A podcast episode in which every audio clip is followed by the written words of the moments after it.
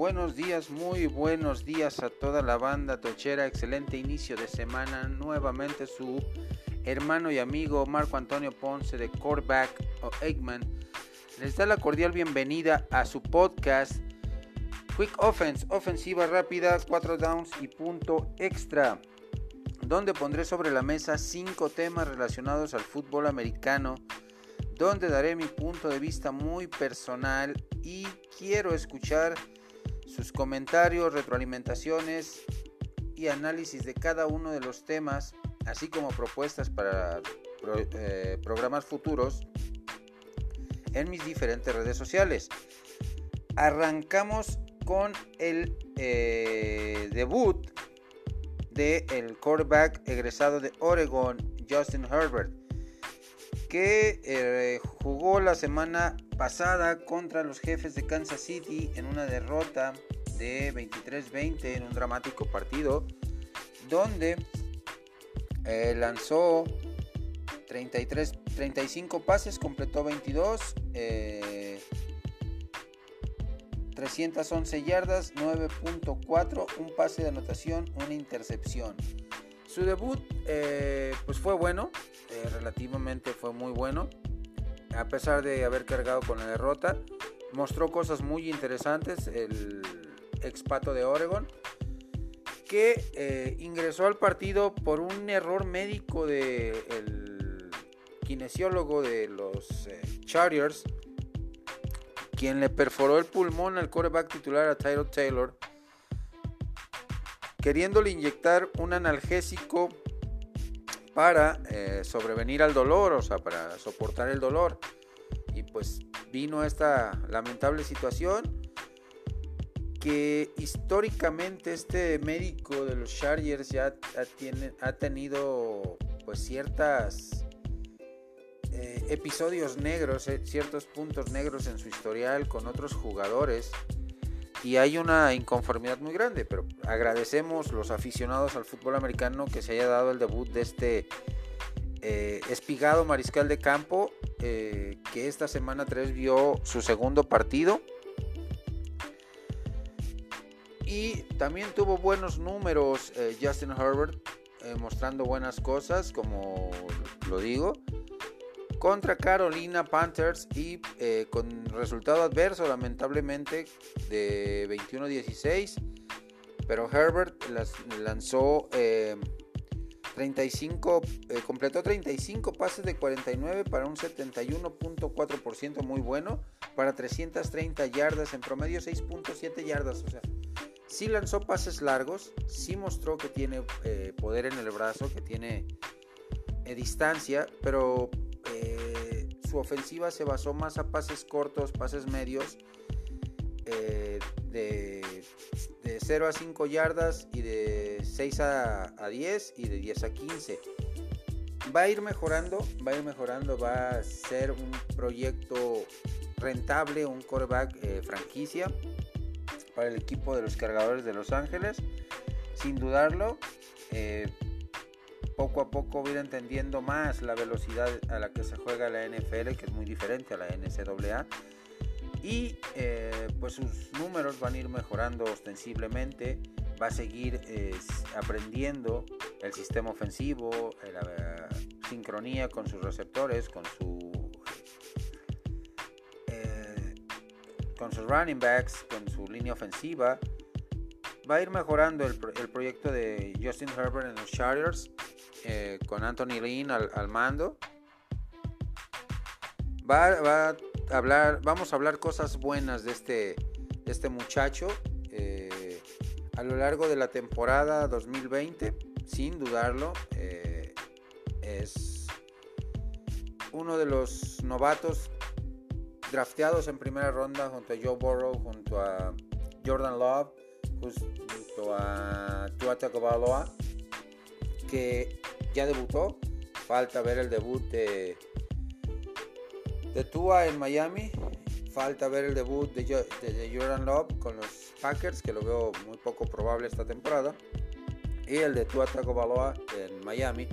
Obviamente se va a dar a, a mediados, casi finales de esta temporada, conociendo el, la forma de jugar de Fitzpatrick, el mariscal de campo de, de Miami, que es muy gitano, que te puede dar partidazos y pues al siguiente partido te puede dar un partido deplorable.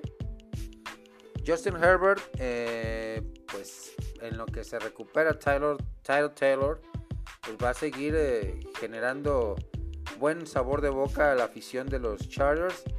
Es un proceso de reconstrucción el que está viviendo este equipo, pero tienen eh, cimientos seguros en la posición de mariscal de campo. Solo falta rodearle de mayor talento, de mayor profundidad en la posición de receptores abiertos. Una, una línea ofensiva mucho más sólida a la que tiene.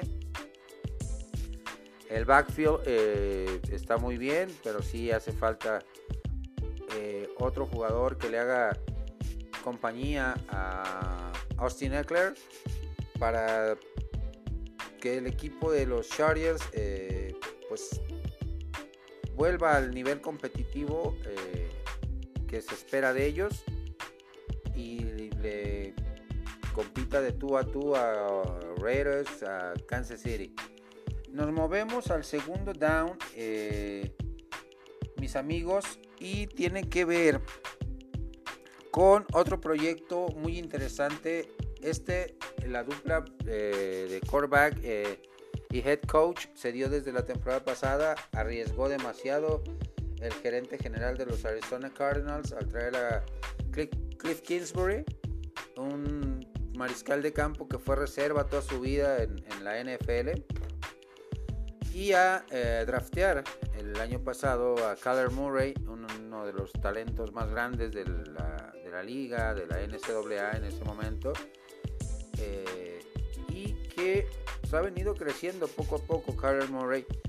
Eh, Arizona con un récord de dos ganados, un perdido, perdió el invicto esta semana contra los Leones de Detroit en un muy buen partido, 23-26. Eh, Kyler Murray desde el primer partido de esta temporada ha mostrado cosas muy interesantes. Contra San Francisco se llevó la victoria 24-20, muy cerrado ese partido. Eh, completando 26 de 40 para 230 yardas, un pase de anotación y una intercepción. Contra los eh, Washington Redskins también una victoria más, más holgada, 30-15 por dos anotaciones, con un 26 de 38, un 68.4% de pases completos, 283 yardas, un pase de anotación y una intercepción. Y en este eh, partido de semana 3, pues se llevó la derrota, como les mencioné al principio, 23-26, eh, lanzando, eh, completando 23 de 35, 65.7, 270 yardas, 7.7 su promedio de yardas, dos pases de anotación, tres intercepciones. fue una, una mala tarde en cuanto al balance de pases de anotación e intercepciones, pero dejando muy buen sabor de boca, Kyler Murray tiene un arsenal eh, muy vasto en cuanto a receptores abiertos, tanto de primera línea como en, segunda profundidad en el depth chart. Eh, sin dudarlo, va a seguir creciendo este proyecto, va avanzando a paso firme. Cliff Kingsbury eh, imponiendo su filosofía a los jugadores, eh, al talento joven, a los veteranos, empapándolos de, esa filosofía de juego que trae y que pues sin duda, sin duda es una muy buena apuesta para el equipo de los Arizona Cardinals. Eh, me gusta lo que estoy viendo de, de, Kyler Murray, de Cliff Kingsbury como pareja de head coach. Y eh, quarterback, vamos a ver con el transcurso de las semanas que retomen la, inercia ganadora, que den cosas interesantes de qué hablar. Eh, su defensiva muy sólida, eh, muy joven también, con algunos jugadores veteranos de, de, calidad. Pero ahí vamos, ahí vamos con este proyecto de los Arizona Cardinals que definitivamente pues eh, eh, lo podemos poner como aspirante, no como contendiente para llegar a postemporada. Y si llega a postemporada va a ser un caballo negro difícil de, domar por el estilo de juego, por como vemos o como veo yo a Kyler Murray que va en paso ascendente, entendiendo cada vez más el, rol de líder que tiene con los Arizona Cardinals y eh, pues eh, con la eh, con los pies bien plantados sobre la tierra y la cabeza fría para ir madurando poco a poco. Nos movemos rápidamente, mis amigos, al tercer down y tiene que ver con el pick de primera ronda, el pick número uno global. Eh, Joe Burrow, el egresado de LSU, campeón nacional del fútbol colegial la temporada pasada, que a pesar de que no ha tenido resultados tan favorables en su corto caminar en la liga, ha mostrado mucha madurez ha mostrado mucha certeza en, sus pases, mucha ecuanimidad cuando se equivoca, eh, liderazgo, va mostrando cosas de un jugador no novato, de un jugador que ha jugado en la liga, en la NFL 5, 7, 8 años, eh, sin dudarlo. En semana 1 que fue su debut contra los Chargers, una derrota cerradísima por 3 puntos, 16-13, tuvo 23 de 36, un 65.8% de pases completos, 193 eh, yardas, 5 yardas en promedio por, pase completo, 0 pases de anotación, una intercepción, o sea, eh, típico debut, digamos, de un novato cometiendo los, los, errores a la hora de leer alguna defensiva o alguna modificación que hizo el equipo defensivo de, de los Chargers, pero mostrando temple, mostrando madurez y sabiendo reinventarse para no caer en más errores. En el segundo partido eh, contra los Browns en el clásico de eh, la ciudad de Ohio, eh, del estado de Ohio, también se lleva una derrota de 35-30, pero mostró cosas más interesantes. Eh, se convierte en el primer novato en un solo partido lanzar más de 60 pases en este partido. Eh, lanzó 61, completó 37 para un 60.6, 316 yardas, un promedio de 5.2 yardas por cada pase completo con tres anotaciones, cero intercepciones. Eh, que un novato en su segundo partido te lance más de 60 pases y en ninguno de ellos se equivoque, eh, en ninguno de ellos haya sido interceptado, te habla de que, está que va entendiendo mucho más rápido de lo que nos podemos imaginar la velocidad a la que se juega la NFL que está entendiendo la sincronía que debe de tener con sus receptores abiertos eh, desde el primer momento, con su backfield, eh, que está siendo líder, que está tomando las riendas del equipo, que está madurando a base de golpes. Y pues va viento en popa en esta tercera semana.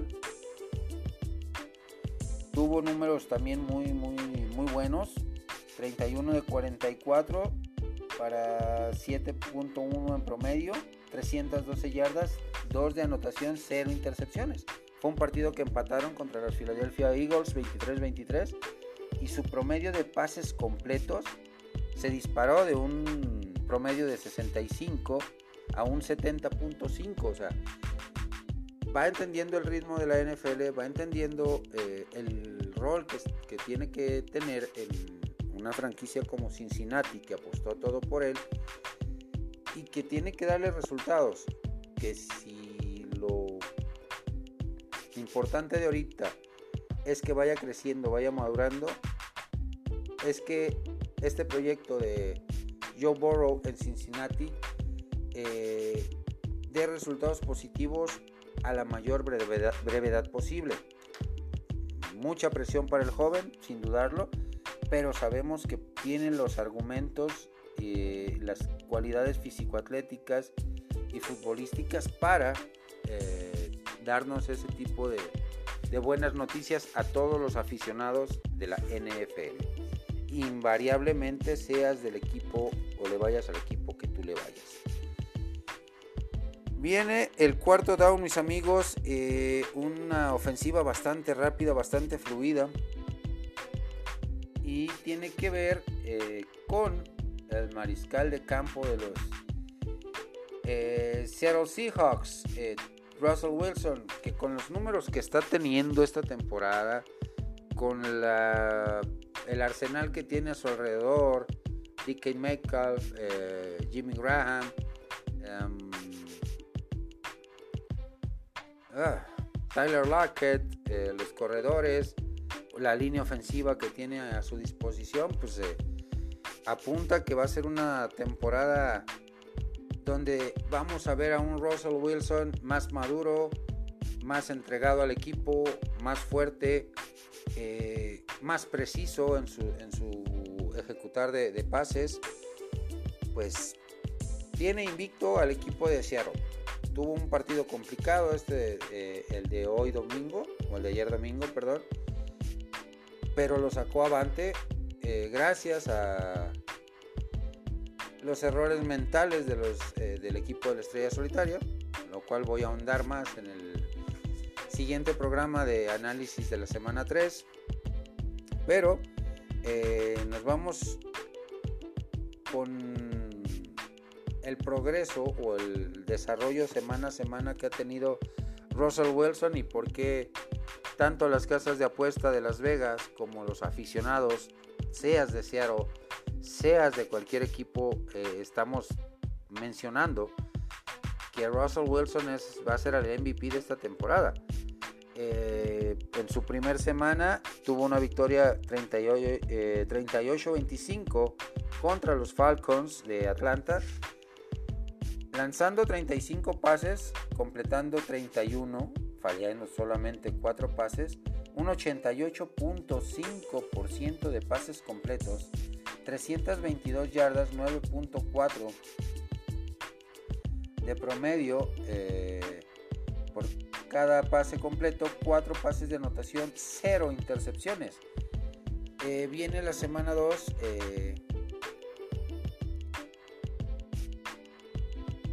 Por tierra también tuvo aporte en esa primera semana, 3 eh, acarreos, 29 yardas, 9.7 en promedio, 0 anotaciones. en la segunda semana, eh, otro duelo complicado que supo sacar avante, 35-30 eh, lanzando 28 pases, completando 21 para un 75% de productividad, de efectividad.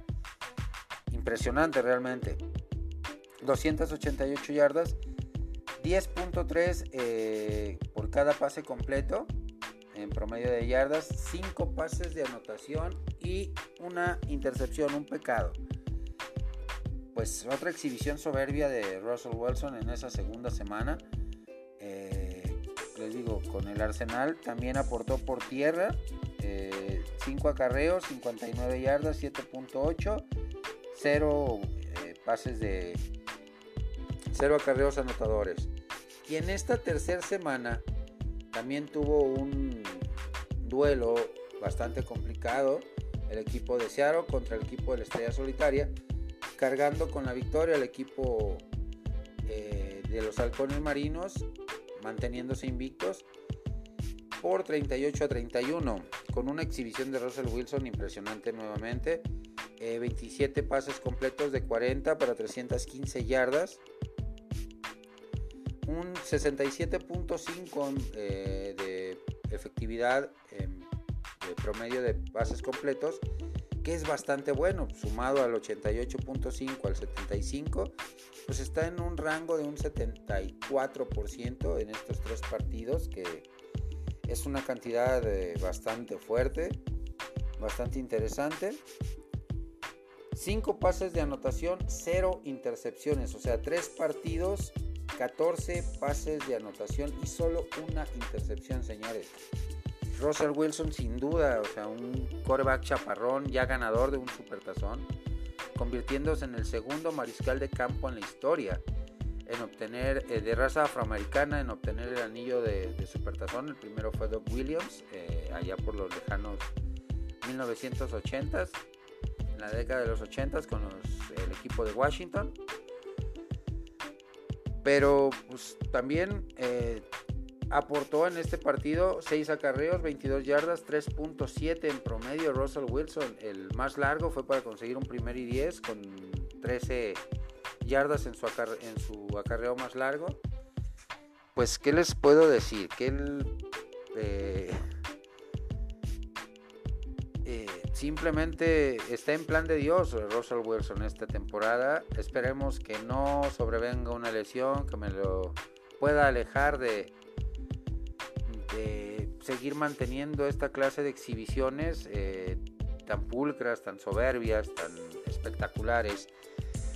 Y pues eh, seguir hablando de, Russell Wilson durante toda la temporada para bien del equipo de Seattle y para bien de la liga. Eh, cerramos mis amigos con el punto extra y tiene que ver con la enorme, enorme cantidad de lesiones que se dieron en la semana 2. Eh, siendo el equipo más afectado hasta ese momento, porque también en esta semana 3 que está por terminar se han presentado lesiones importantes. Eh, ha sido el equipo de los 49 de San Francisco, que sí parece un, parece un verdadero hospital. Se lesionó Nick Bosa, que se va eh, fuera toda la temporada. Raheem Monster, el corredor. Eh, Freddy Solomon, el, ala defensivo. Eh, el, ala, el ala cerrado. Solomon Thomas, perdón. El quarterback, Jimmy Garoppolo. el dos, dos corner, un safety. El ala cerrado, este George Kittle, también fuera. O sea, y contabilizamos en la semana 2, eh, 63 jugadores en total. Eh, siendo, como les digo, las bajas más sensibles eh, en los equipos de los Broncos de Denver, Cortland Sutton, el receptor abierto, Drew Locke, el mariscal de campo, para los gigantes Saquon Barkley, que se pierde el resto de la, temporada por uh, ruptura de ligamentos, eh, en los Colts está Malik, eh,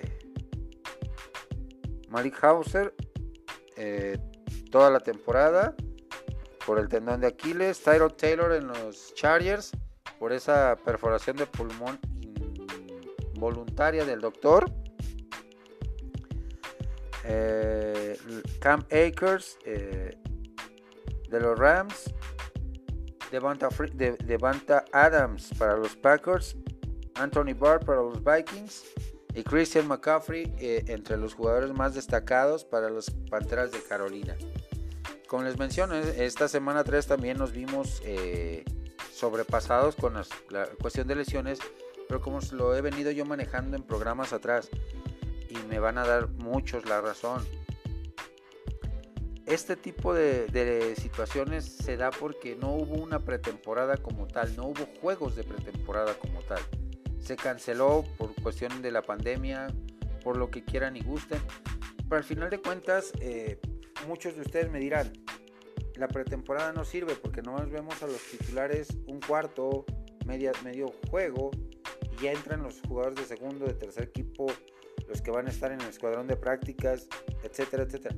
Pero de todos modos funciona porque no es lo mismo tener un enfrentamiento contra las defensivas rivales, titulares o segundo equipo o tercer equipo, eh, de, un, eh, de, de dos equipos diferentes, tu unidad ofensiva contra la unidad ofensiva del rival, defensiva del rival, a hacer eh, situaciones simuladas con tu misma defensiva eh, durante el entrenamiento, que no es la misma intensidad de golpeo.